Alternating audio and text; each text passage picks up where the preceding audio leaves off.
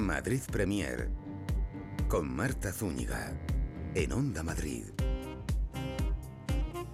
Hola, ¿qué tal están? Bienvenidos a Madrid Premier. ¿Tienen la agenda preparada? Pues anoten sugerencias. Vamos a llamar a Olga Pericet en unos instantes porque estrena el 9 de marzo en los teatros del canal La espina que quiso ser flor o La flor que soñó con ser bailaora. Para todos los públicos en el Teatro San Paul, La Flauta Mágica. Hablaremos con el actor Carlos London. Conchita Piña nos va a recomendar otras propuestas escénicas de la cartelera madrileña. Charlaremos también con Sandra V, que presenta su libro Supermujeres Superinventoras. Y nos va a acompañar la banda Bruna Sonora para hablar de su primer disco, Tarareando. Esto es Madrid Premier.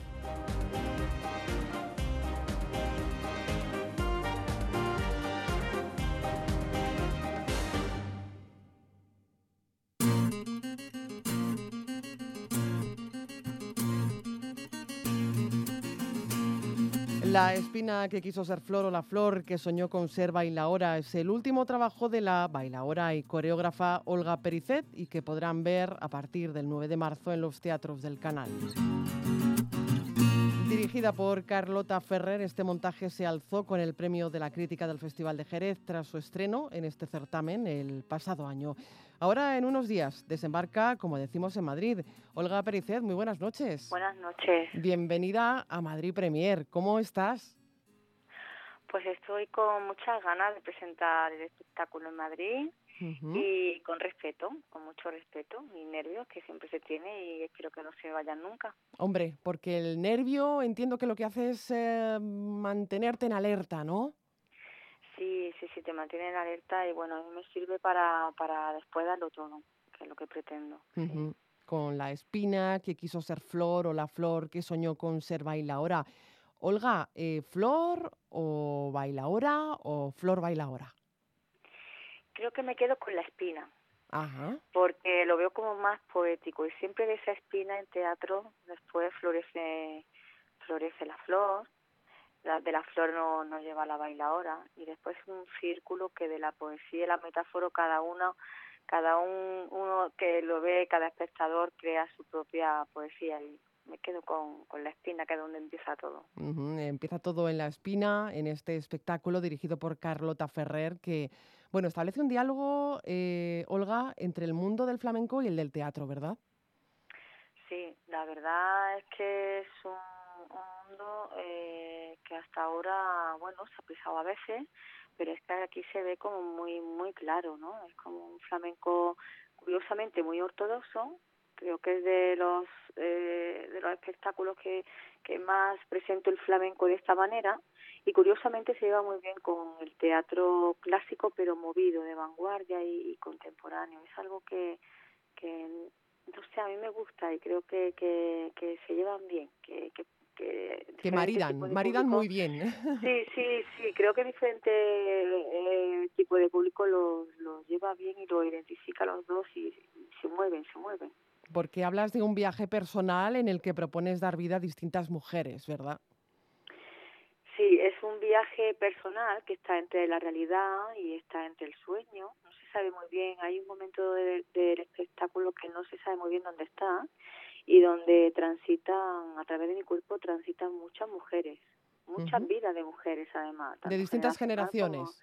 de distintas generaciones y de, y de distintos, eh, de distintas vidas, tanto la mujer casada, que eso se dedica a ser ama de casa, a la mujer atractiva, eh, ejecutiva, a la mujer, eh, a, la, niña, a a una mujer de pintura de, del 19, pasan muchas cosas, muchas, muchas mujeres.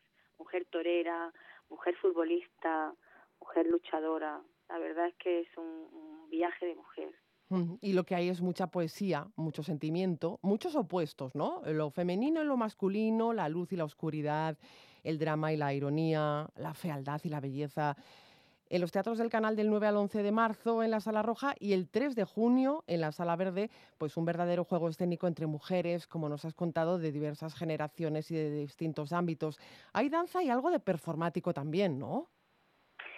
Sí, hay, hay danza, hay teatro, hay música en directo, que siempre es un chute bastante fuerte el flamenco, ¿no? Que es como muy vivo y está ahí presente. Y después es muy interesante porque hay como el público no simplemente está como espectador, sino que hay como una conexión directa conmigo y con, con lo que pasa en el escenario. O sea, hay un momento donde ellos participan conmigo si quieren.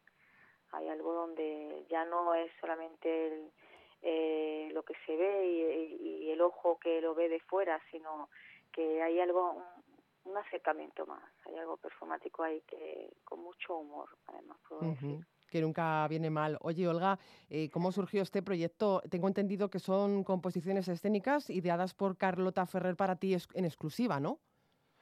Pues mira, eh, realmente tenía ya un trabajo posterior de material fijo, como digo yo, con baile ya hay una composición y una dirección musical que de, un flamenco donde ya estaba ya estaba ahí algo de poética. Pero necesitaba hacer algo con eso. Creo que siempre bueno sé que siempre quiero contar con, con artistas de, de otra disciplina y en esta ocasión quería contar con ella porque me parece que es una directora que está ahora mismo una de las mejores directoras que hay en este país creo que hace un teatro de vanguardia y de movimiento que adora la danza y que sabía entenderlo perfectamente y quería combinarla con lo que sería el flamenco ortodoxo para traer aquí, eh, digo aquí porque ahora mismo estoy en Jerez, en el Festival de Jerez y quería presentar aquí este esta unión de, de, estas dos cosas y, y, este flamenco, ¿no? Que, y así salió un un poco todo, con la poética que yo tenía y bueno, y el mundo que me ha abierto Carlota, por supuesto. Después ella dramatizó, o podríamos decir que ella después de, esta cosa que le presenté, eh, inventó escenas e inventó toda una poesía maravillosa. Es que estamos hablando de dos mujeres de bandera para este montaje, Olga y Carlota, Carlota y Olga, Pericedi Ferrer.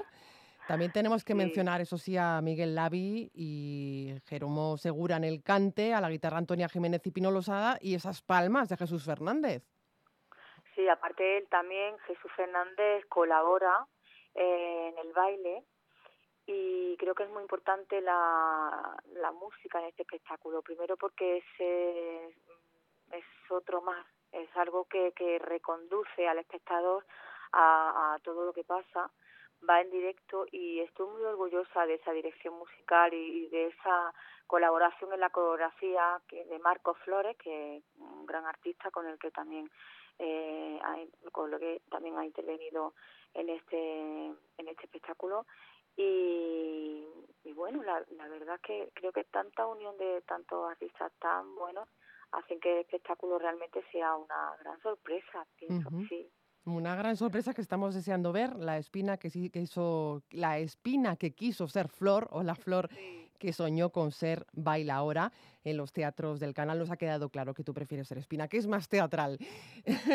Olga Pericet, ha sido un placer charlar contigo esta noche en Madrid Premier. Igualmente, muchas gracias por invitarme al programa y, nada, invito a todos los espectadores y telespectadores que están oyendo que, a que vengan a vernos y que disfruten con nosotros. Madrid Premier en Onda Madrid con Marta Zúñiga. Con lo que también disfrutamos es con las propuestas para todos los públicos. En este caso nos llevan al Teatro San Polo. La flauta mágica, versión musical de Ángel Padilla, Javier Marín y Ricardo Padilla de la obra de Mozart. Y está con nosotros uno de sus protagonistas, David al cruel Monostatos, en esta historia de rítmicas melodías. Saludamos ya porque está con nosotros a Carlos London. Muy buenas noches. Buenas noches, Marta. Bienvenido a Madrid Premier. ¿Qué voz más radiofónica tienes, por cierto? La heredé de mi abuelo. ¿Ah, sí? Que era locutor de radio. Mira qué bien. Tenemos algo en común. Bueno, pues hablamos de la flauta mágica, hermosa, delicada y una divertida pieza, ¿verdad? Muy divertida y muy bonita. Hombre, ¿qué vas a decir? es una obra que, bueno, que permaneció en cartel durante muchísimo tiempo, allá por 2000, dime, recuérdame la fecha. De 2006 a 2007. Me parece que fueron cerca de 100 representaciones. Madre mía, y ahora habéis vuelto y qué suerte tenemos. Sí. Todavía nos quedan algunos días para ver la función, hasta el 11 Hasta el día 11 de, de marzo. marzo. Qué bien. Bueno, fue la última ópera de Mozart. La última sí, y, la- y además que se estrenó en vida. Fue la, con, con esa producción tan vasta que, que- que tuvo, nos perdemos un poco, pero sí. Bueno, ¿y cómo cayó en tus manos este, este proyecto tan maravilloso? Bueno, pues este proyecto cayó cuando, porque ya me conocían la compañía La Bicicleta allí en San Paul, que yo empecé con ellos en el año 99 haciendo Ujú. el genio de, de De la lámpara, eh, sí, que además hacías de genio. Sí, sí. y cuando pensaron en hacer la flauta mágica y hacer esa adaptación para convertirla en un cuento musical, me dijeron, Carlos, tú que siempre has estado moviéndote entre la zarzuela, la ópera, dice, si hacemos la flauta mágica, ¿vendrías a hacer un personaje? Por supuesto, si es que estoy aquí en familia. Y si te dieran a elegir entre la ópera, la zarzuela, eh, la comedia musical, por llamarlo de alguna manera, encuadrar este género, eh, la flauta mágica, esta ópera musicalizada eh, por Víctor, por Julio Jaime Fistel, si no me equivoco, Julio ¿no? Jaime. ¿Con qué te quedarías? Es, es difícil. Es difícil porque cada, cada uno de los mundos tiene algo que me, que me llama. En este caso me quedo más con esta flauta mágica, pero sobre todo porque es que la, la labor que hace la compañía de la bicicleta, Teatro San Paul, que, Mm, que ya lleva que es 30 un, años. un marchamo de, de calidad, ¿no? De- Sí. eh, eh, hablando de, de teatro infantil y familiar. Y somos una familia. ¿Ah, Ante sí? todo somos una familia. O sea, es una cosa que siempre estamos allí apoyándonos los unos a los otros cuando hay un montaje u otro. Eh, hacemos los descansos durante los ensayos y nos vamos todos en grupo a tomar café o a comer. Entonces nos sentimos muy en familia y eso es muy importante porque se transmite al público. Claro que sí, porque al fin y al cabo el teatro también es juego dentro de la seriedad del juego, pero es juego y cuando uno en el escenario juega, eso se transmite, sobre todo cuando estamos hablando de un montaje para todos los públicos es muy importante, ¿no? Sí, es lo más importante, o sea, el transmitir. O sea, en mi caso ahora que, que soy un personaje malvado y cruel. Cruel, eres monostatos, nada menos, en este montaje. Ujú. ¿Y cómo es pues, monostatos? mira, es un es es como el, el malo de los dibujos animados, que todo le sale mal y aún así sigue. Pero no te veo yo a ti con cara de malo. Es que la caracterización y luego el tal como está escrito el texto, el vestuario, todo acompaña para que, que hagas creer esa ilusión al, al público. A mí me cuesta ser malo con, con mis compañeros, pero lo tengo que, lo Claro, tengo que no te queda otro remedio. Me has dicho que es malvado, es cruel. ¿Cómo has construido el personaje? Pues un poquito pensando pues en, en ese típico maltratador, sobre todo psicológico, ¿no? Y como él siente una atracción enfermiza por Pamina, la, la hija de la reina de la noche, es sobre lo que se va construyendo el personaje. Yo la voy persiguiendo, la encierro, todo con tal de que ella sea mi esposa, por así decirlo. Claro, claro, claro. y no vamos a desvelar lo que ocurre al final porque hay que ir a ver No, la flauta no. mágica. Aquí lo Pero- que podemos decir es que... que en Cuéntanos esta- un poco, recuérdanos, eh, refrescanos la, la memoria, eh, la flauta mágica, la historia que, que cuenta. Pues cuenta la historia de- del príncipe Tamino, que se pierde en un bosque donde lo persiguen monstruos y es rescatado por la reina de la noche. A su vez se encuentra con Papageno, que es un cazador de pájaros, que todos los pájaros que encuentra son para la reina de la noche, a cambio de comida y bebida. Es un personaje muy sencillo, muy, muy simple, muy inocentón, muy infantil y se hacen amigos. Entonces ellos tienen que superar una serie de pruebas que les impone el gran maestre Sarastro. Ajá. Porque también hay que decir que en la flauta mágica se mezcla mucho todo el tema de la masonería. No lo se sabía. dice que Mozart era masón y en esta obra quiso hacer ese homenaje. Qué bueno. Entonces tiene que superar las pruebas del fuego, del agua, del aire y de la tierra para poder convertirse en alguien mejor. Claro, y todo esto es muy visual. Sí, tenemos escenografía, tenemos proyecciones, los actores estamos interactuando con las proyecciones, con las luces, pues, además el diseño de luces que ha hecho Nicolás Fistel es maravilloso. Ujú. Hombre, es que el sello bicicleta, la bicicleta, pues es un sello de calidad. Sí. No en vano, que son casi 30 años, si Yo- no me yo- equivoco. son más de o 30 más de años, yo creo que 30 se- años. se acerca más a los 40. Fíjate, más eh, casi 40 años rodando y rodando para ofrecer teatro de calidad a todos los públicos. ¿Sabes una cosa que me gusta mucho de esta compañía? Que eh, al hacer teatro para todos los públicos no es teatro solo para niños, dejas al niño o a la niña en el teatro y te vas, sino que es que es el teatro el que se comparte en el, en el seno familiar. Esto es Sí. muy importante. Sí, eso es lo más importante de todo. Además que mm, cuando hicimos el primer montaje de, de Flauta Mágica, el estreno, eh, allá por 2006, recuerdo un señor que nos dijo, mira que a mí me gusta la ópera y que he ido veces al teatro, y por fin me entero un poco más de la historia de la flauta mágica. Aunque se, le han, se han añadido detalles que en la ópera no están para que sea más asequible para, para todos los públicos. Que nos dijeran eso en ese momento fue como un, un baño de, de satisfacción para toda la compañía. Claro. Hombre, porque yo entiendo que para un actor ese feedback ¿no? que se mantiene con, con el público es, es muy importante, ¿no? Todo lo que te devuelve el público para que el personaje, el personaje crezca y para que bueno, pues la función esté un poquito más arropada. Sí, sí, sí, o sea, eso te hace crecer. Hoy, eh, en estos días, pues nos hemos reído porque al compañero, a, a Edgar López, que interpreta Tamino, le ha venido una profesora en la campaña escolar. Dice, ¿eres de carne y hueso? Un príncipe. Claro, nos hemos reído todos, pero ya ese tipo de detalles o que, lo, o que salgas y de repente vas andando por la calle y te vean y te digan, tú eres tal personaje o tú eres cual, pues también es un reconocimiento que se agradece. Y reconocimiento en forma de premios porque eh, este montaje obtuvo el premio Gran Vía, el mejor espectáculo familiar en 2007, si, Efectivamente, si sí. mal no recuerdo. sí, sí, ¿no? sí, sí.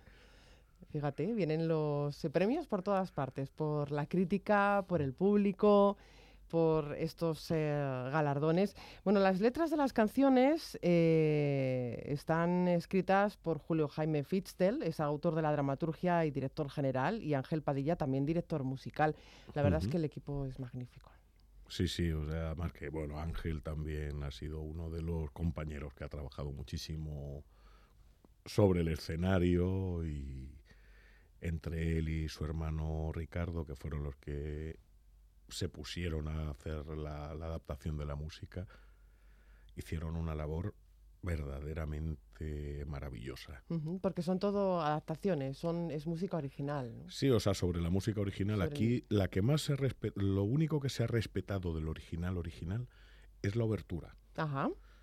Y luego ya el resto de, de las canciones están basadas en, en las arias, en los dúos, en los tercetos de, de la flauta mágica original. El elenco, ¿cuántos sois en el elenco? Pues mira, somos poquitos, pero tengo que contar. Tenemos a la Reina de la Noche, que es Begoña Álvarez, Víctor Benedes Arastro, Anabel García, que interpreta a Pamina, la hija de la Reina de la Noche, Enrique Lestón, que es Papagueno, eh, Edgar López y yo. Madre mía. Aparte que, bueno, pues también los tramoyistas del teatro Claro. intervienen. El equipo técnico. El equipo técnico de San Paul es maravilloso. Bailan, salen a escena, Estamos reciben al público. o sea Porque que- estamos hablando también de un espectáculo que interactúa bastante con el público, ¿no? Sí, se intenta no demasiado porque ya mm, puedes terminar desviando mucho la atención. Pero sí se les hace bastante partícipes. ¿Y cómo está funcionando la campaña escolar? Que también es muy importante en San Paul y en la compañía de la bicicleta. Pues bastante bien, por lo menos en, con flauta mágica yo estoy viendo la sala abarrotada con, los colegios. Porque una de las eh, funciones importantes que tiene la compañía es la función didáctica, ¿no? Sobre todo acercar el teatro a los más pequeños para que el teatro quede en sus cabecitas desde la más tierna sí, O sea, el lema, el lema de la compañía es formar espectadores. Y yo conozco casos de gente que ha venido a verme y me dicen, yo venía de pequeño aquí a San Paul a ver funciones y luego pues eh, con el colegio mis hijos han venido y siguen viniendo, o sea que son es una labor muy importante, es gratificante, porque el, público infantil es maravilloso. Es lo que te iba a preguntar, ¿qué gratifica más? Eh, ¿Qué es más gratificante? ¿Si el público infantil o el adulto que la acompaña? Como has hecho de todo, también, ¿sabes? Eh, eh, has hecho ópera, has hecho zarzuela. ¿El público adulto es más crítico que el infantil? O? Mm, yo creo que el público adulto eh, siempre es eh, más permisivo. Eh, ellos mm, ya van, como decía mi maestro de interpretación, sabiendo que van a haber un engaño por el cual han pagado y que están dispuestos a creerse. El público infantil se sienta pensando, sobre todo el que va por primera vez, se sienta en una butaca, apagan las luces y dicen, me van a poner una peli. Y cuando empiezan a ver que salen actores de carne y hueso, empiezan a suceder cosas. Los hay que se quedan con la boca completamente abierta el tiempo que dure el espectáculo. Los hay que te están diciendo, ese va por allí, usa esto y haz lo otro. Pues son más críticos, más exigentes, y tenemos que estar siempre a tope de energía. O sea, en cualquier representación teatral la energía tiene que fluir. Mm, pero cuando es en este público infantil. Muchísimo más. O sea, yo, yo he habido funciones que a lo mejor tenía un personaje más pequeño o que intervenía menos y he salido casi tan agotado como el que tenía el rol protagonista. Como Monostatos, como ese hombre cruel que nada tiene que ver con Carlos London, a quien damos las gracias por haber estado esta noche con nosotros en Madrid Premier. Las gracias os la doy yo en mi nombre y en el nombre de la bicicleta. La flauta mágica, vamos a recordar, en el Teatro San Paul, amigo de este programa. Pues sí. Los viernes de 9 a 10 de la noche, Madrid Premier, con Marta Zúñiga, en Onda Madrid. Cariño, dime algo romántico. Forca Plus con un diseño increíble con capacidad para cinco pasajeros y un amplio espacio. Mm, ¿Cómo me conoces, canalla? Y ahora por solo 6.990 euros. Uf, tengamos uno ya. Forca Plus por 6.990 euros. 6.990 razones para enamorarte. Financiando con FC Bank. Condiciones en Ford.es y solo hasta final de mes. Pruébalo en la red Ford de concesionarios. Onda Madrid.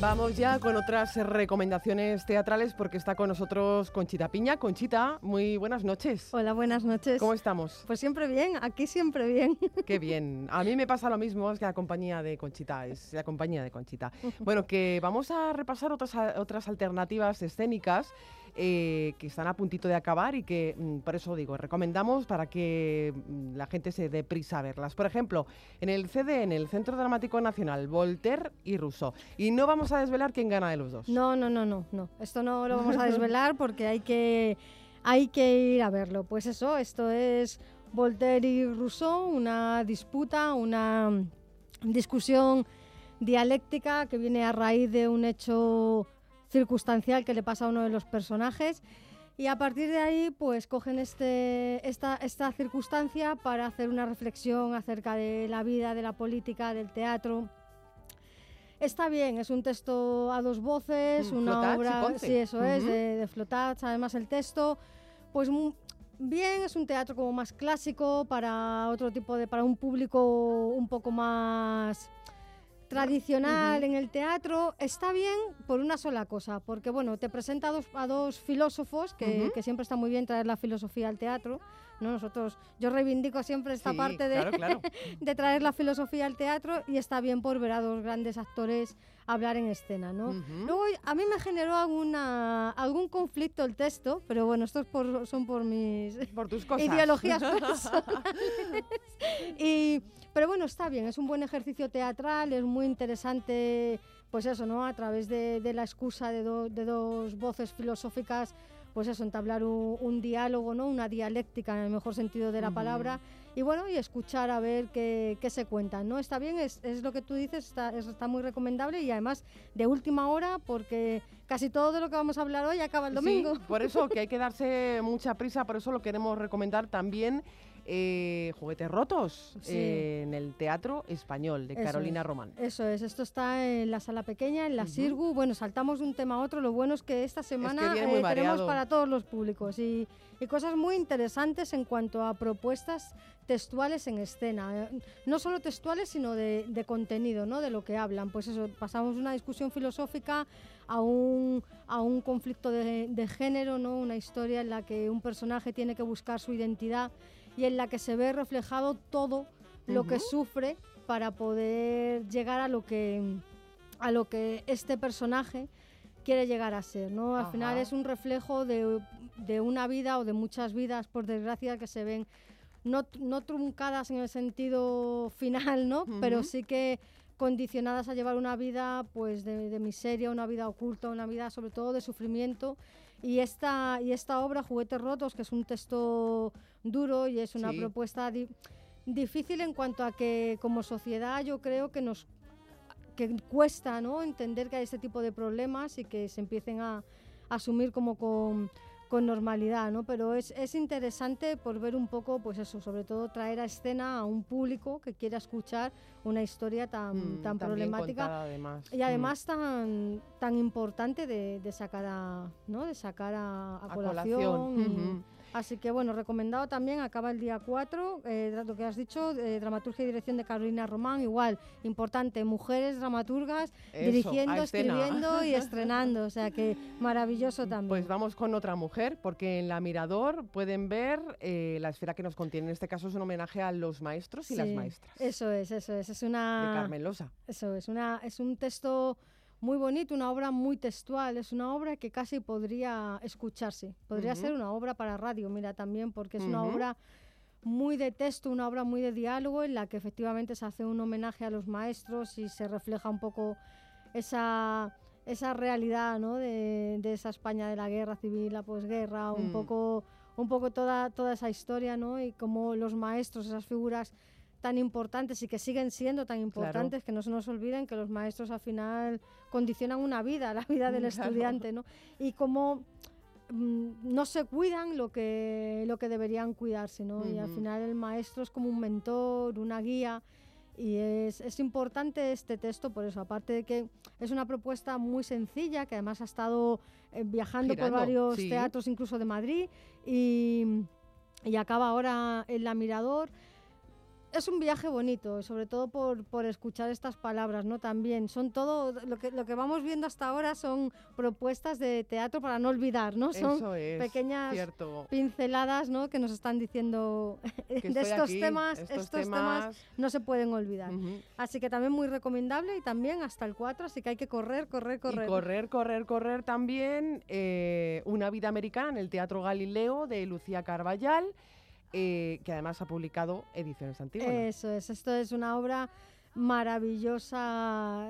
A nivel textual es, es una maravilla. La propuesta escénica está muy bien cuidada, mm. eh, los actores están fenomenal. Bueno, muy, muy recomendable. Además, no queda nada para que, para que acabe. Igual esta obra trae otra vez, como, como está siendo esta semana, pues eh, ejercicios de memoria que no se pueden, que no se pueden olvidar, ¿no? Un viaje personal, una búsqueda de identidades, un encuentro con un padre, mm. Un encuentro también de identidad de género, pero me gusta porque aquí está tratado con una naturalidad que, ese no es el conflicto realmente, ¿no? El problema, eh, bueno, no el problema, la realidad de una de las protagonistas aquí no es conflicto, ¿no? Tiene más importancia. Eso es, que ella, ella, es de género neutro, ¿no? Y que, pero ese no es el, ese no es el conflicto de, de la obra y eso me encanta, ¿no? Pone el foco, pone el foco de atención una cosa mucho más cotidiana que es como la búsqueda de, un padre y cómo esa pérdida genera una pérdida de identidad también, ¿no? Es una comedia dramática que viaja entre la comedia y no llega a ser un drama oscuro, pero sí sobre algunas pinceladas dramáticas, ¿no? Muy bien apuntadas con comedia y muy buena comedia apuntada con drama. Recomendable también de una dramaturga que va a ser un bombazo, ya lo está siendo y lo seguirá siendo Lucía Carballal con, con dirección de Víctor Sánchez, que es una maravilla de director y de dramaturgo también. También, cierto, conviene recordarlo. Y otra publicación de ediciones Antígona, Un cuerpo en algún lugar que pueden ver en Kamikaze, en el Pavón Teatro Kamikaze. Esto está hasta el 10 de marzo, o sea que este da tiempo todavía, este da tiempo todavía a terminar de ver esto y luego coger, coger un cuerpo. Esto es igual, es una propuesta de teatro, de, escritura teatral y propuesta muy contemporánea, son las nuevas dramaturgias que están, que están saliendo. Gon Ramos ya apuntó con Yogur Piano, y fue uno de los grandes de Love, de hecho ahora lo ha rescatado el CDN para una muestra de, fin de semana, de jueves a domingo. Y es, es, igual, este texto también viaja, es una, es un, también es una búsqueda, es una búsqueda de, un, de la búsqueda del personaje principal que está intentando encontrar algo que ha perdido, pero que, no, que nunca ha llegado a tener, ¿no? Es como esta... Es un, es un concepto más utópico de la búsqueda, porque al final, bueno, lo encuentra, no lo encuentra, no lo encuentra realmente. Lo importante es la búsqueda aquí, ¿no? Es el camino. Es un texto maravillosamente escrito, con una propuesta de, de dirección y una propuesta escénica maravillosa, súper limpia, súper cuidada, dos actorazos que levantan el texto y lo mantienen, dos sillas y unas marcas en el suelo, es todo lo que tienen estos personajes. Merece mucho la pena porque es un buen reflejo de lo que se está haciendo ahora, so, es un dramaturgo, pues eso, muy, muy emergente que va a dar también mucho de qué hablar. Como Conchita Piña. Con bueno, yo mira, me quedo, me quedo. el teatro también se lee. Sí, eh, por suerte. lean, lean teatro. Eh, Conchita, que nos vemos y nos escuchamos la semana que viene. Venga. Yo me voy a quedar ya, por si acaso. Venga, quédate hasta final del programa. Venga. que ya queda poquito. Hasta luego. Hasta luego.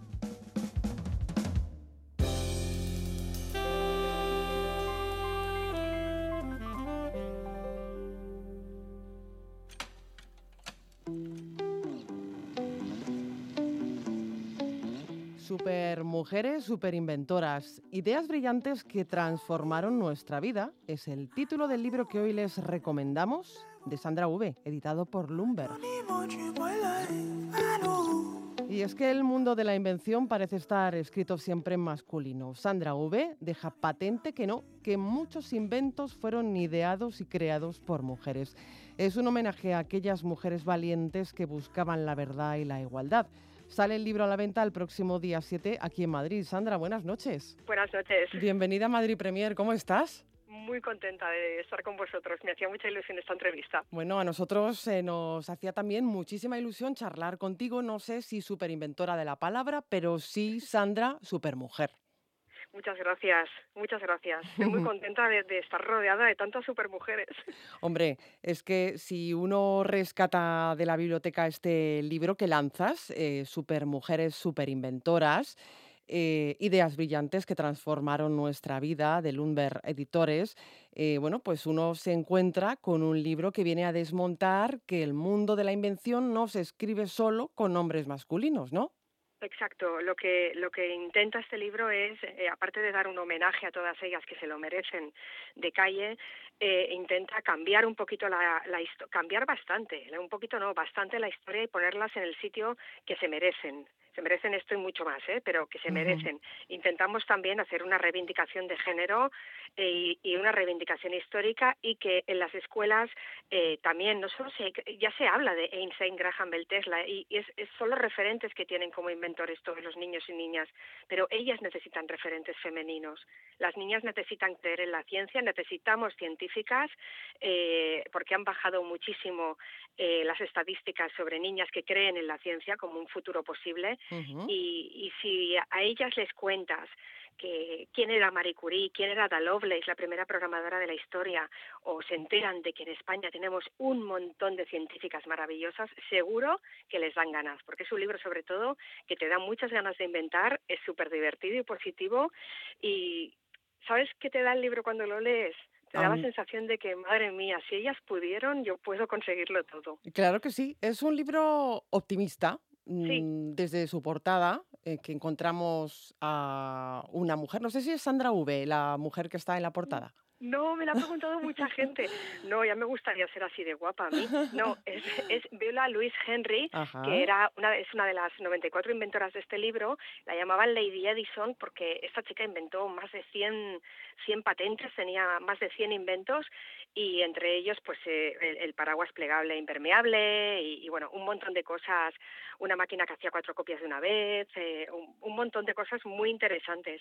Y, y como tiene una expresión muy peculiar esta chica, pues la elegí para la portada. Pero me encanta que, penséis que soy yo.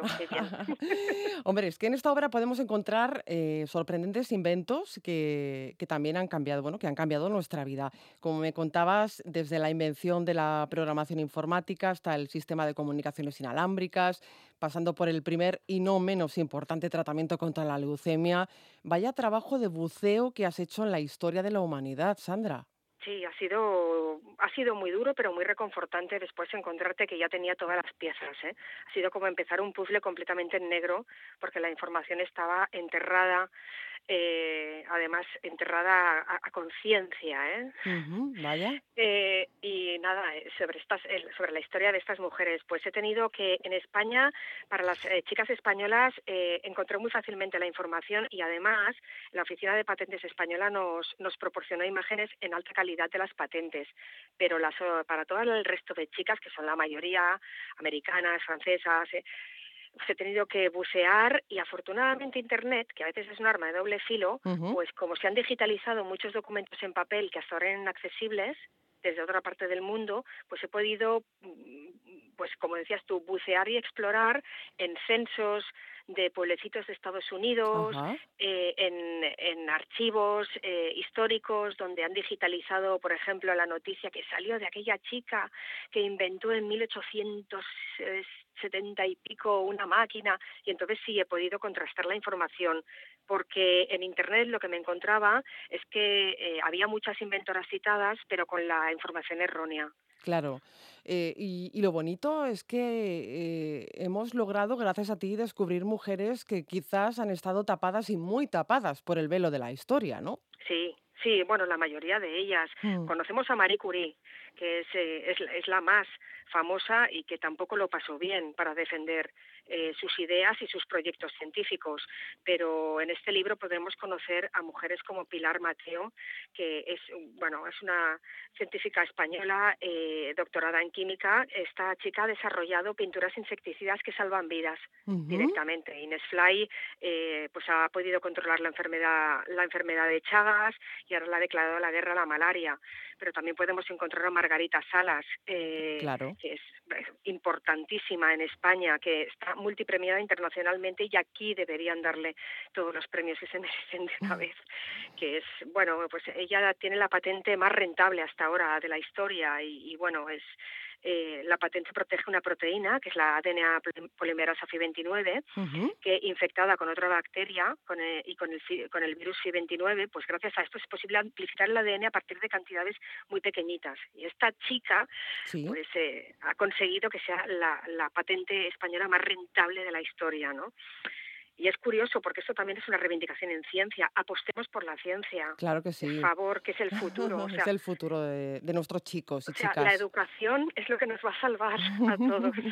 sí, porque gracias a esa educación, ingenieras, diseñadoras científicas, eh, se reúnen más de 90 mujeres ¿no? recogidas en esta obra. Sí, 94 en total. 94 en total. Lo curioso es que algunas no son conocidas, pero sus ideas, eso sí, han sido brillantes. Y sobre todo, si hay que resaltar algo es que son mujeres luchadoras, ¿no? Que, que se han lanzado a otra conquista y es la de la libertad.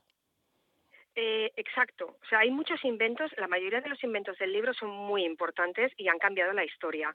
Pero luego he seleccionado a otras chicas, porque las, eh, tengo más de 3.000 catalogadas, y la selección al final fue un poco dura. Eh, quedaron fuera muchas que tenían inventos importantísimos, pero es que quise meter a otras que, aunque su invento no fuera relevante, la forma en la que habían luchado para conseguirlo sí porque lo que quería era demostrar esto, que aunque lo tengas todo en contra, a veces hasta tu propia familia, si tienes una idea y crees en ella, adelante, porque puedes mm. conseguirlo.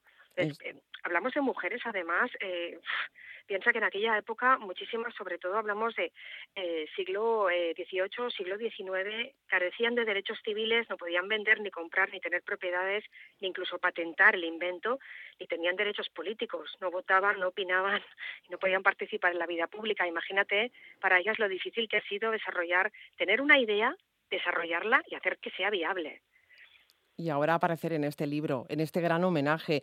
Eh, no sé si da para muchos libros, ¿habrá más? Pues espero que sí, dependerá de, dependerá de si se vende el libro bien, ya sabes cómo, cómo va. Yo espero que, espero y confío que la gente lo tenga. Es un libro, yo le he hecho un... es un libro didáctico, muy didáctico. Sí, yo le he hecho un tarjet de edad entre 7 años y 117, si es que alguien llega. O sea que lo pueden leer papás, mamás, los niños, papás con los niños que se lo van a pasar bomba y sobre todo, por favor, que lo compren profesores, porque lo que más ilusión me haría es que en las escuelas empezaran a hablar de estas chicas. La verdad es que este libro debería estar en todas las bibliotecas de, del mundo. Ahí, ahí, ahí yo, bueno, sería, imagínate ya, el sueño perfecto para, para mí como autora. Eh, por cierto, que el libro forma parte de tu proyecto Superwoman, eh, Super Inventors, eh, forma parte de una exposición itinerante de tus ilustraciones, porque también eres ilustradora, y esto queda patente en el libro. Cada mujer, cada supermujer aparece acompañada de una ilustración. Claro, para las personas que nos estén escuchando y no se imaginen el libro, pues son como 94 fichas en las que sale la ilustración, el retrato de la inventora, su pequeña historia y un dibujo de la patente a la cual citamos, es decir, eh, pues explicamos que tienen cada una las patentes que tengan, pero nos centramos en una especialmente, ya sea la más relevante de la inventora o la que la hizo más conocida. También hay un prólogo de la escritora eh, Laura Fernández, de Conner Land y Gwendolyn Kramer, y también hay un hay una introducción donde explico pues todo este todo este periodo de investigación en el que empecé a, a publicar en Instagram toda la historia de estas chicas, luego pasó a convertirse en una exposición itinerante que está a cargo de la Diputación de Barcelona en las bibliotecas de la provincia de Barcelona, con lo cual estoy encantada porque es en bibliotecas, está muy guay. Y luego al final, además, el libro tiene un artículo de cómo leer una patente. Porque, bueno, si hay no es fácil, es que no es fácil. No, no, no, es leer una patente. costoso, ¿eh? Es costoso además eh, hacer un invento porque bueno eh, vale dinero eh pero sobre todo es llegar a hacerlo que, es, lo complicado no que puedas eh, llegar a hacerlo convencer a alguien de que has tenido una idea que a veces no es fácil de entender y que ese sea viable. Están oye los retratos cómo los has hecho en tinta china y acuarela no Sí, los retratos son aguadas en, en, papel de acuarela que una vez secado y prensado he dibujado encima con, con mi pluma Pentel que yo no puedo no puedo, mi pincel Pentel es, es un instrumento indispensable en mi mesa. no te puedes separar de él. No puedo separarme de mi Pentel. Y entonces están dibujadas las chicas con mucho cariño y la verdad es que cuando miraba sus fotos, cuando conseguía encontrar fotos o retratos de ellas, cada una tiene una expresión. Sí, realmente sí, son, tienen unas miradas estas chicas de lucha internas que he aprendido un montón, ¿eh? eh ilustrándolas y escribiendo sobre ellas. Bueno, pues eh, lo dicho, que este libro aparezca en todas las bibliotecas, supermujeres, superinventoras, eh, tomen nota, eh, ideas brillantes que transformaron nuestra vida. Edita Lumber. Sandra V, ha sido un placer inmenso charlar contigo esta noche en Madrid Premier. Igualmente. Si me sacas una sonrisa, si me vieras, parezco el Risi. bueno, pues ahora hace falta que aparezcas en una ilustración en un próximo libro. Uy, me encantaría inventar algo, pero no creo que tenga tanto talento. Madrid Premier en Onda Madrid. Con Marta Zúñiga. El Covent Garden de Londres se rinde a la cigarrera Carmen Trasládate a la España romántica, la de las pasiones y el folclore, en Cinesa temporada clásica. El 6 de marzo en Cinesa, en directo desde la Royal Opera House. Más información en cinesa.es. ¿Sabías que Alquiler Protegido también vende tu casa? Venta Garantizada es la nueva marca de Alquiler Protegido. Descubre otra forma de vender tu casa. Garantizamos tu satisfacción y protegemos tu tranquilidad. Confíanos tu inmueble. Si quieres vender tu casa, entra en ventagarantizada.es o llámanos al 664 48 48 48. Venta Garantizada Grupo Alquiler Protegido. Onda Madrid. Bruna Sonora es el nombre de la banda que hoy nos acompaña. Las incombustibles melodías tarareadas por nuestros abuelos vuelven a cobrar vida. Lo hacen de la mano de Bruna Sonora. Partiendo de melodías que están en la memoria de todos, esta formación ofrece un tratamiento musical que saborea el jazz, la música clásica, el flamenco, la música bereber o la turca. Y recibimos ya en este escenario radiofónico, en este Madrid Premier, a Jorge Royce. Muy buenas noches. Hola, buenas noches. Y a Javier Bruna. Muy buenas noches. Muy buenas noches. Bienvenidos los dos a Madrid Premier. ¿Cómo Muchas estáis? gracias. ¿Cómo estáis? Pues muy bien, muy Bien, ¿no? contentos con disco nuevo, calentito y... Y recién presentado en Galileo. Es Vale. verdad, con enorme éxito además. Y mucho cariño, sí. Ujú. Está cocinado con cariño, con amor por la música. Está cocinado con, con mucho cariño y con mucho trabajo también. Y gracias a, bueno, a, un- a una comunidad de gente que somos bastante amplia. Sois que es, 12. eh, somos 12, pero somos bastantes más eh, entre colaboradores y, y gente de esta comunidad sonora que llamamos nosotros, ¿no? Eh, que han hecho posible un proyecto así tan, tan grande, tan ambicioso. Y bueno, estamos muy contentos con, con- con el resultado del disco y con el resultado de la presentación también, donde se rezumaba eh, una energía muy positiva, bueno. una conexión fantástica con el público y muchas eh, críticas y felicitaciones eh, muy positivas y muy emocionales también, ¿no?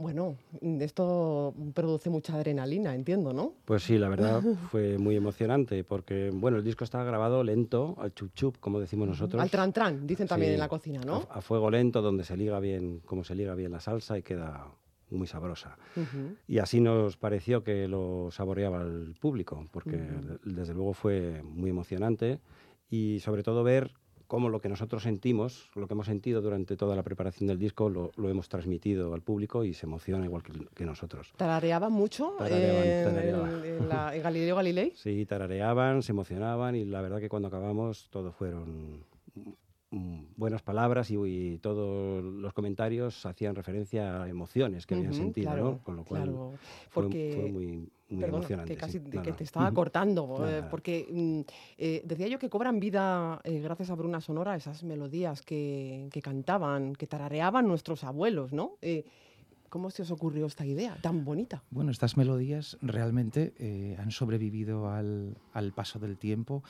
eh, porque tienen una fuerza y una personalidad bastante tremenda, ¿no? Eh, una tarara, un, un vito, un andajaleo, Ujú. eh, son temas que no son de, de una temporada solamente y no han tenido ningún, ningún refuerzo ni ninguna publicidad para mantenerse entre nosotros y trasladarse de generación en generación durante un montón de años. El origen de muchas no, se- no, no está muy claro ni, Claro. ni se sabe muy bien de, de dónde viene. Entonces nosotros lo que hemos hecho es utilizar estas melodías eh, como una semilla eh, para construir los temas de Bruna Sonora. Ahí tenemos una especie de lema eh, que son creaciones, alquimias y aleaciones musicales Sí, que me ha encantado. que describen un poco los tres tipos de temas que tenemos en, e- en el repertorio. ¿no? Hay cosas originales, que son las creaciones, eh, que también están inspiradas, por supuesto, en, en elementos de raíz mediterránea, eh, música turca, bereber, etcétera. Las alquimias, que son la transformación que hacemos con estos temas eh, conocidos, como puede ser una tarara, por ejemplo, las vueltas que le damos y los, y los juegos que hacemos con esas melodías, ¿no? Y las aleaciones son mezcla de dos temas de estos de, de raíz ancestral eh, que los hacemos convivir juntos, sonar al mismo tiempo, cambiado de compás, cambiado de idioma, poner letra donde no había, etcétera, y nos divertimos pues sin límite con esto. Eso sobre todo es importante, ¿no? Divertirse haciendo lo que, lo que a uno le gusta. Me hablabais de melodías, eso como la tarara, como el vito, como anda jaleo, pero entiendo que la selección ha debido de ser muy difícil porque hay tanto material, ¿no? Donde elegir. Pues sí, hay mucho material y esto es Javier quien, bueno, es quien dirige el grupo y quien, el ideólogo, el, bueno, el, cerebro ¿no? del grupo y bueno, él llevaba tiempo trabajando con estos temas y bueno, no ha sido fácil, ¿no? Que lo cuente él casi mejor. Hay muchísimos temas, pero también es cierto que, hay algunos de ellos que nos pasa a cada uno de, nosotros, ¿no? Que te descubres tarareando eh, un tema eh, que cantaba tu abuela, por ejemplo, y, se produce eso por una especie de enamoramiento o contagio, ¿no? Entonces, eh, ha sido, hay mucho repertorio, pero no es difícil encontrar los que, con los que uno empatiza eh, fácilmente. ¿no? Claro, lo bonito de este proyecto es que gracias a vosotros, eh, también se va a perpetuar. Si ya estaba un poco perpetuada y no, y no es fruto de una moda este tipo de canción, eh, vosotros vais a conseguir que se perpetúe en el tiempo ¿no? y transmitirla de otra manera. Sí, efectivamente, porque bueno, él se quita un poco de mérito, pero es, fácil tener las melodías en la cabeza, pero los, las recomposiciones que ha hecho no es tan fácil. Y ahí han quedado los temas que son reconocibles a, ratos, pero en otros momentos no sabes muy bien de dónde viene, ¿no? Bueno, sabes de dónde viene porque es ahí, hasta ahí has llegado a, partir de la melodía, pero desde luego son más que arreglos, son recomposiciones y eso es... Y como me decíais también y subrayabais con una mezcla de estilos, una fusión que eh, folk, jazz, música clásica y flamenco, aparte de los de la música de la que me hablabas antes. Sí, todos los elementos que, o sea, de cada una de las melodías, por ejemplo, aparte de ese enamoramiento para elegir la melodía con la que vas a trabajar, también hay que ver a nivel un poco más técnico eh, qué posibilidades tiene esa melodía, de darle la vuelta, de cambiarla de, su sitio natural sin que pierda la esencia de lo que es y con qué géneros se puede dar la mano un poco, ¿no? Si se puede abrir una improvisación dentro de la rueda que tenga la tarara o no, que en este caso sí, sí se hizo, por ejemplo, ¿no? Entonces hay que ver también eh, esas posibilidades técnicas y expresivas y ahí pues nos vamos hacia el flamenco, hacia la música clásica, eh, algo de improvisación libre, jazz también. Entonces, eh, las sonoridades y los paisajes sonoros por los que pasa cada tema son muy variados, son temas de bastante desarrollo, igual hay temas de seis minutos, siete minutos, que te van conduciendo. Nos dicen que es una música bastante visual, así mm, como un poco telefílmica. Es que alguna crítica ha dicho sí, eso. eso es.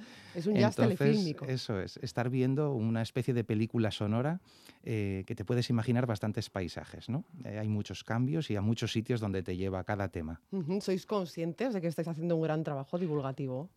Desde luego sí, eh, en cada ensayo nosotros lo vivimos así todos los músicos, yo creo que en eso coincidimos, ¿no? También ha sido, la selección de los músicos también ha sido una cosa especial, ¿no?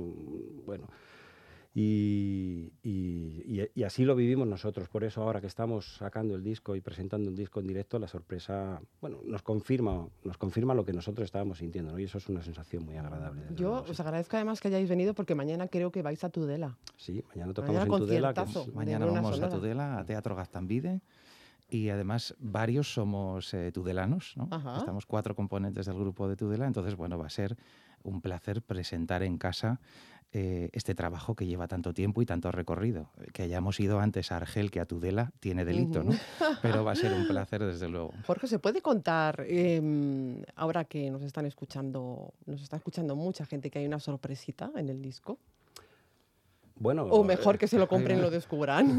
Bueno, se puede contar, yo creo, ¿no? Se hay puede varias contar. sorpresitas. Sí, hay varias sorpresitas y una de ellas es que hay un, bueno, aparte del tema del, del disco principal, digamos, donde están los temas Ocho, completos, nueve, nueve. temas, perdón. Nueve, pues hay otro disco que acompaña a este, que es un disco que está medio oculto. ¿Y tanto? medio oculto.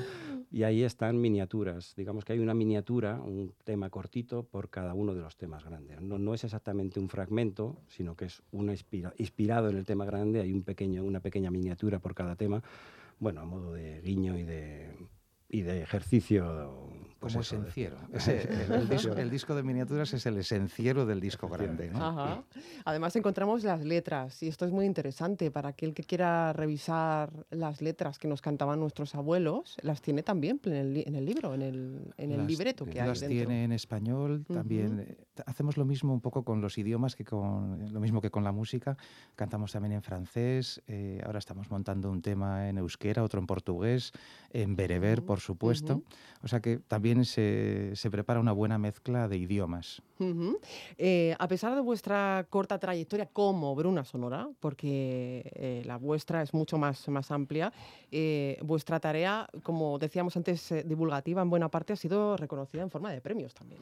Sí, sí. eh, bueno, al principio, en, cuando, en cuanto salimos con los primeros temas, estábamos preparando también, empezando a preparar la grabación, pues nos presentamos a varios concursos y nos ha ido sorprendiendo según nos hemos ido presentando. Eh, estuvimos en Hermoa, el primero ¿no? fue en el hace un par de años, ¿no? El 2000 bueno, Sí, no llega a dos años, 2016, no llega a dos sí. años, 2016. Nos seleccio- preseleccionaron para la final y fuimos allí y ganamos el primer premio. Luego, Ujú. un- unos meses después, estuvimos en Burgos, me parece que fue, también nos preseleccionaron en Burgos Raíz y Evolución y obtuvimos el tercer premio y luego unos meses después nos volvieron a seleccionar para Orduña, también el Festival de Orduña y también para nuestra Bueno. sorpresa, bueno, agradable sorpresa, pues volvimos a ganar. Entonces, bueno, esto te confirma un poco que el trabajo que estás haciendo pues va por buen camino. Ujú. Y eso ¿Y ¿Cómo se os ocurrió esto de Bruna Sonora? Bruna Sonora, bueno, eh, es gracias a un gran amigo mío que es gran músico y compositor que se llama Justo Bagüeste, que le mando un saludo, seguro que nos está escuchando.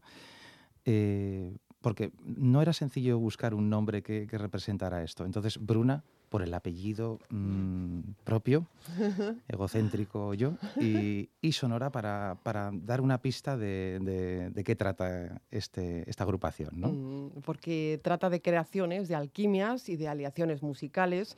Eh, Javier es el director y responsable del tratamiento y composición de todos los temas. Y hay en tu trayectoria una clara investigación, ¿no? Eh, sobre todo en, lo que son las raíces de nuestra música. Sí, como comentábamos antes, pues eh, aparte de estar en el conservatorio recibir una, formación clásica, entre comillas, pues también dentro del mundo del jazz, dentro de la música clásica, muy cercano al folclore. Un, un grupo tudelano, por ejemplo, con, con mucho, con mucho interés también, que tuvimos hace unos años, eh, que se llamaba Numidia, donde ya empezamos a hacer eh, unas mezclas muy particulares con música folclórica de diferentes sitios. Era un grupo muy numeroso también, de 12 personas o así. Eh, o, por ejemplo, otro de los trabajos así que cumplen esas características que dices fue una grabación de temas de Agapito Marazuela, donde hicimos eh, con una big band en Segovia eh, unos arreglos a modo de jazz y de diferentes géneros jazzísticos de Big Band utilizando los temas de Agapito Marazuela. ¿no? Y bueno, más, más cosas de ese, de ese estilo. Yo creo que todo, todo eso también desemboca en, una, en, en lo que está plasmado ahora en Bruna Sonora, ¿no? que es un compendio de un montón de, de experiencias anteriores musicales también vividas. Ajá. Y, y además tiene Bruna Sonora una naturaleza, ¿no? Y es ese mensaje creo que, que desprende, que es la unión entre pueblos, entre civilizaciones, ¿no? Sí, eso es, eso es una idea que teníamos desde el principio. Como ha dicho Javier, también bueno, venía de, de otros trabajos que hemos realizado, que ha realizado concretamente también. Y bueno, y es lo que nos parece el mensaje que queremos también transmitir, ¿no? que la música es universal y que cualquier idioma, cualquier sonido, cualquier, de cualquier estilo funciona. Y la verdad que así nos lo refleja el público, porque creemos que esta música le gusta a personas de cualquier edad. Nos han oído personas mayores Estuvimos en Guecho y, bueno, era un concierto a media tarde, estaba mayoritariamente formado el público por personas mayores y desde luego estaban encantados. Y tarareaban desde Claro. luego las canciones y se emocionaron, ¿no? Nos llegaron mensajes muy bonitos de- de- del público. sí. Es música para todos los Sí, sí, sí, públicos. sí, sin y los duda. niños además lo, lo van a agradecer Sí, muchísimo. y para todos los estilos, porque tenemos... Claro. eh, Seguidores muy variados también. Claro, unís todos los estilos. Sí, el- y además se refleja también en el tipo de... O sea, nosotros mismos como grupo eh, es una selección muy variada de gente con especialidades bastante distintas. Eso se refleja, se refleja también en el público que viene a vernos, ¿no? Inclu- incluso gente eh, que no podrías pensar que, le puede gustar a lo mejor el burro o la tarara, pero yo creo que ahí todos los elementos que se suman a estas músicas, etcétera, pues lo hacen, lo hacen atractivo. Bueno, por lo menos eso deseamos nosotros. ¿Cuándo volvéis a Madrid a ofrecer un concierto? ¿Tenéis las fechas eh, a mano o invitamos al público a que las descubra a través de internet? Bueno, eh, en Madrid concretamente estamos intentando Cerrando algún- alguna cosa, pero bueno, cerca de... Bueno, si, si quieres te digo los conciertos Sí, que tenemos claro. próximamente. Mañana estaremos en Tudela. en Tudela presentando el disco, luego estaremos en el 23 de julio. eh, entre medias queremos cerrar alguna otra cosa en Madrid, pero estaremos el 23 de junio en Majadahonda, el 14 de julio en Guadalajara, el 26 de julio en Corella y el 25 de agosto en Burgos. Madre Eso mía, tenéis la agenda momento. cerrada, ¿eh? Y hay varias cosas pendientes también que estamos esperando que se cierren. Bueno, pues con Bruna Sonora, la tarara se fuga por bulerías. Jorge Royce, muchísimas gracias por estar esta noche aquí. A ti, un placer. Y Javier Bruna, muchísimas gracias. Muchas gracias a ti, gracias por invitarnos. Pues con su música, con la música de Bruna Sonora, nos vamos, nos despedimos. En la realización José Luis Machuca les habló Marta Zúñiga. Disfruten del fin de semana. Adiós.